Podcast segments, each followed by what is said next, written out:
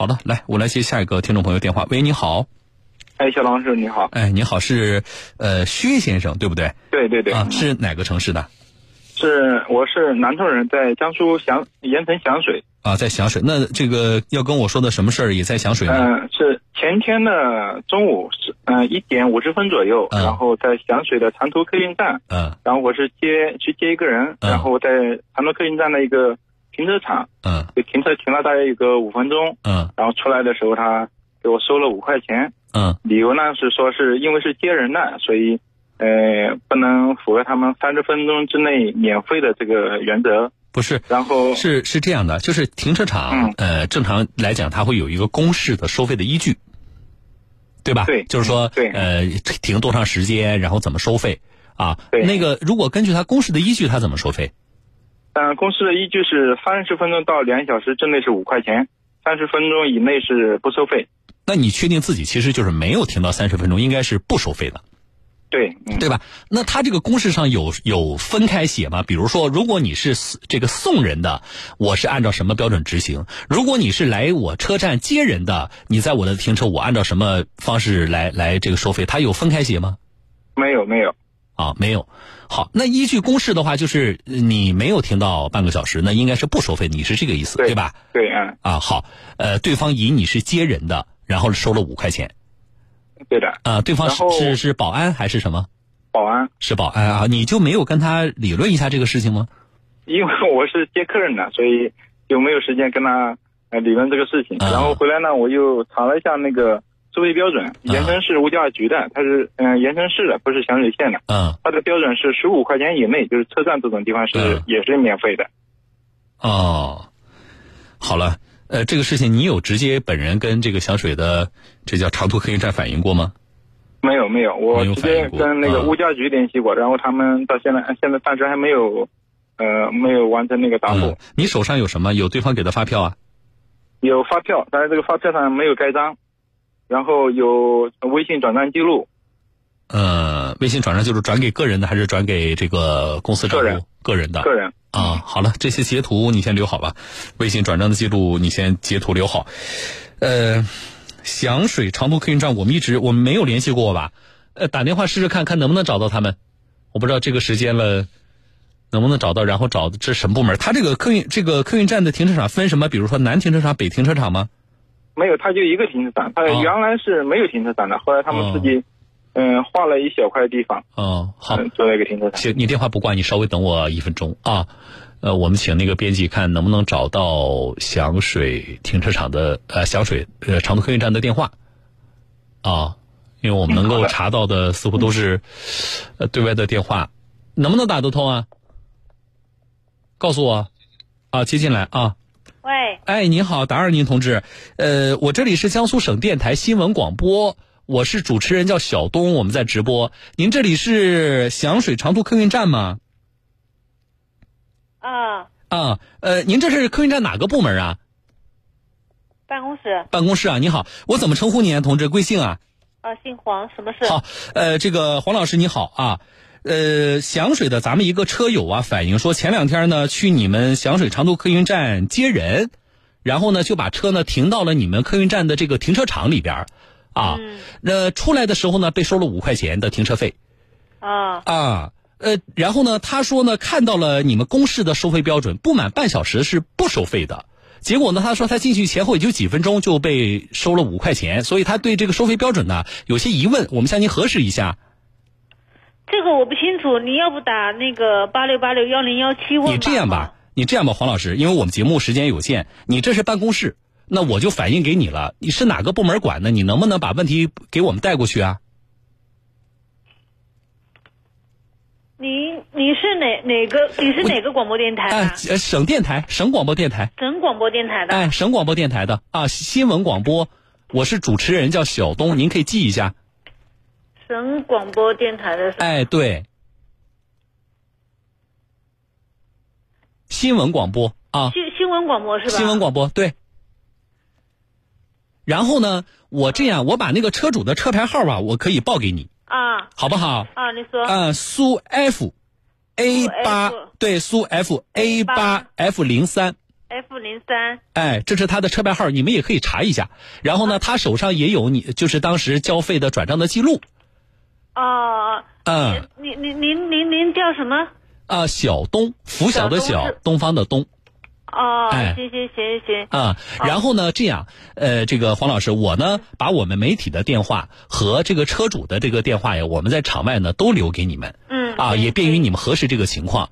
那么我们想知道的是什么呢？一个是就是就这个车主本人来说，他当天的这个收费啊到底是怎么回事儿，请你们了解，这是第一。第二呢，就是也请您呢是哪个部门负责，请他给我们回复什么呢？我们想知道响水长途客运站你们这个停车场收费到底执行的是什么标准？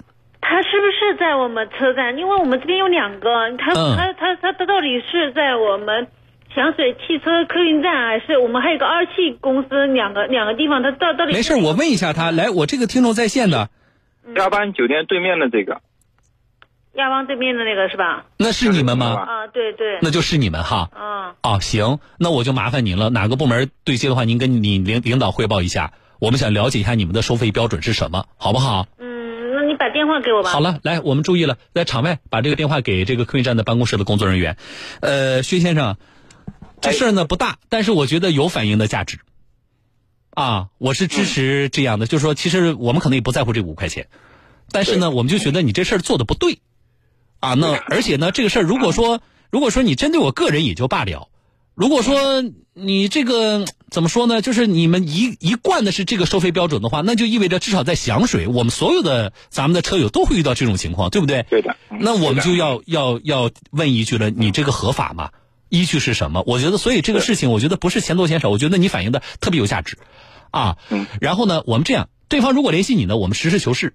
然后呢，你也跟我们保持联系，我们也会在事后呢，节目之后呢，再跟这个响水县的这个长途客运站就这个事情进一步的沟通，好不好？我觉得好的好的，就借你这个事情，因为我在响水有很多的听众，我们响水其他的听众，我们也要感谢你们的这个老乡薛先生，啊，我觉得这是对的，这是对的，咱们要把这个你们这个响水客运站的这个收费情况给摸清楚了，到底是什么样啊？我们不能够允许你公示这个是一个标准，然后私下里。啊，收是一个标准，而且你高高在上啊，反正你不交钱，你还想不想来接人了？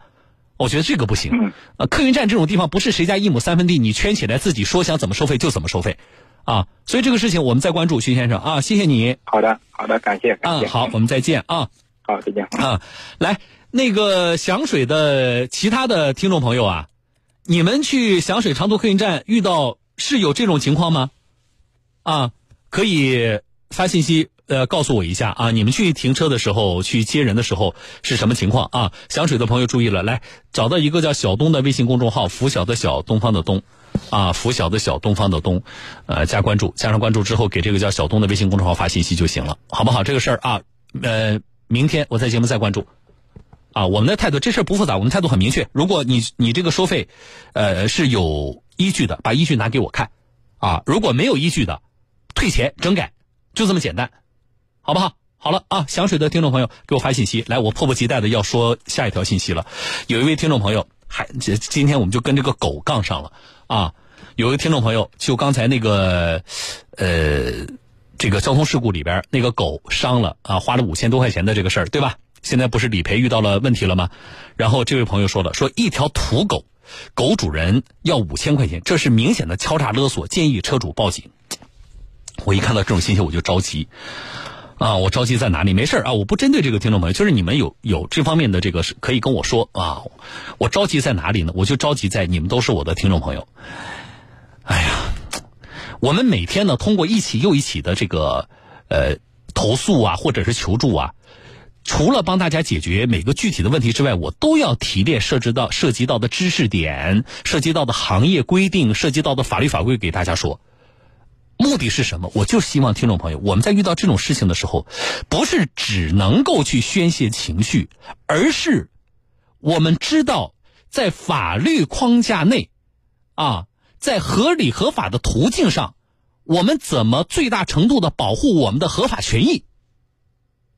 我们是教大家是这个呀，所以我看到这种信息我就着急，你报警吧。你看警方能立案。别啊，只是情绪的宣泄啊！别这个啊，这还不叫意气用事。那我这个 用什么好听点的词呢？单纯啊，这个词是是算是好听点吗？